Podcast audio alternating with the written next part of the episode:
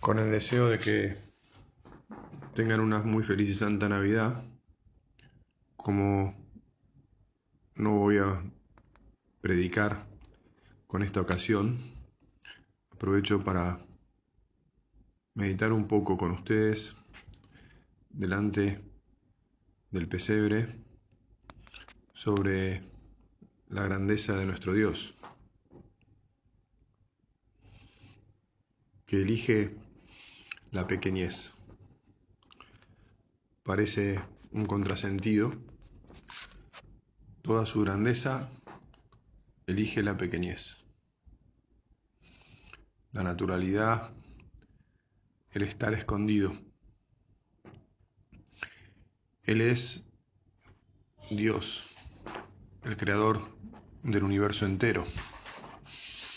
Y sin embargo, decide venir a nosotros sus criaturas, hacerse uno más, no solo sin distinciones, sino que también optando por un camino pequeño, un camino de ocultamiento, un camino que realmente nos tiene que llamar mucho la atención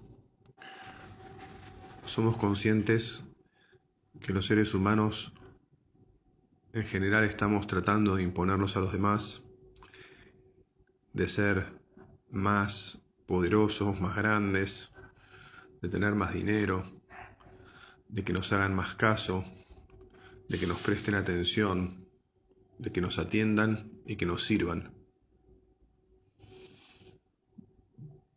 Porque justamente, ya lo sabemos,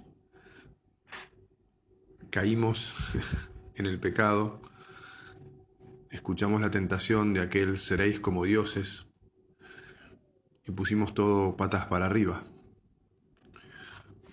Por eso, cuando finalmente llega la plenitud de los tiempos y Dios entra en el mundo, se hace hombre, vuelve a poner las cosas en su lugar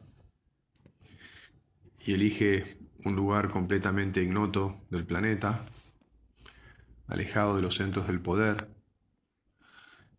Elige a una mujer sencillísima, a quien le da un esposo fantástico, por supuesto, pero desconocido para la humanidad.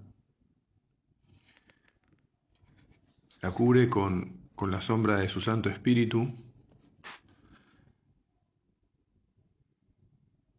pasa nueve meses en su vientre, incluso ahora, entre comillas, horas antes del nacimiento, sigue allí, transcurriendo todos los pasos que cualquier hombre debe transcurrir, él que es Dios, ¿eh?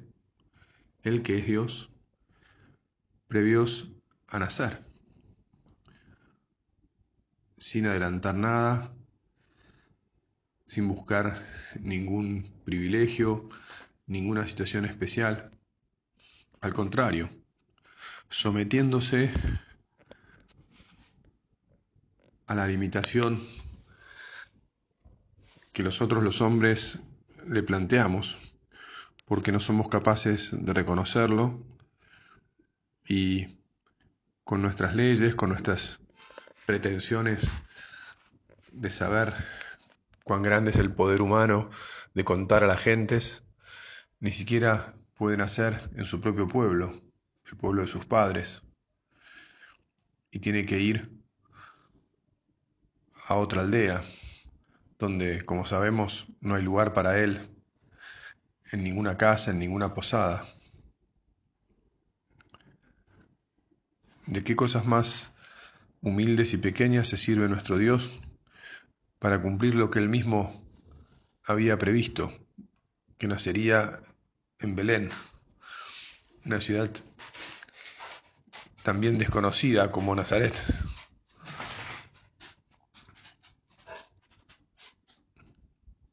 Qué notable es nuestro Dios. Nosotros solemos enojarnos, queremos que las cosas se hagan a nuestra manera, del modo en que pretendemos, en que se nos ocurre. Y resulta que Él acepta nuestras condiciones. ¿Por qué es que sos así, Señor? Bueno, no es tan difícil darse cuenta. Él es así porque nos está enseñando a que volvamos a aceptar sus condiciones. Está claro que somos libres para hacerlo, porque Él nos creó libres. Pero es como que nos dice que es mucho mejor para nosotros aceptar esas condiciones.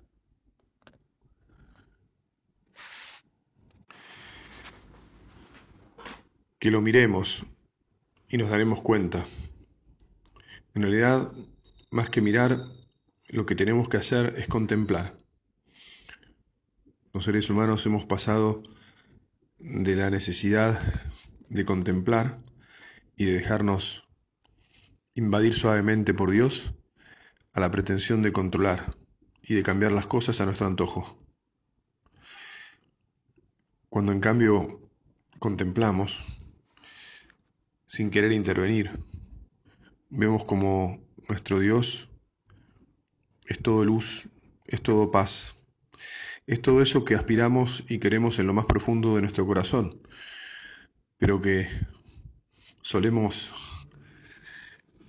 rechazar torpemente, porque a último momento siempre nos confundimos, siempre se salta nuestro yo y nos engaña, nos hace reclamar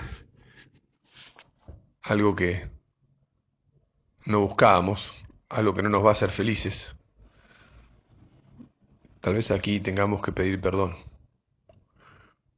y decir, no, Señor, que contemple, que te mire, que te mire largamente a vos, a tu madre y a San José que recuerde todo lo que fue pasando antes, durante esta gran fiesta en la que te haces uno más de nosotros y después. Y que entonces saque el propósito firme, total, de grabar en mi corazón, en mi alma, en todo mi ser,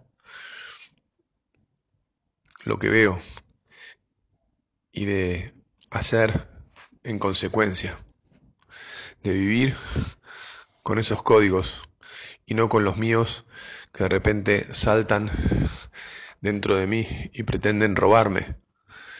En realidad pretenden, pretenden robarte de esa contemplación, de ese lugar donde quiero que estés y que nunca te vayas, del centro de mis intereses, de mis afectos, de mis acciones. Jesús, ayúdame a ponerme en brazos de tu Madre Santísima. Hace que me deje agarrar por San José y abrazar. Y que quiera quedarme ahí. Que quiera que ellos me lleven como te llevaron a vos para donde fuera, para donde fue necesario, incluso a un país lejano,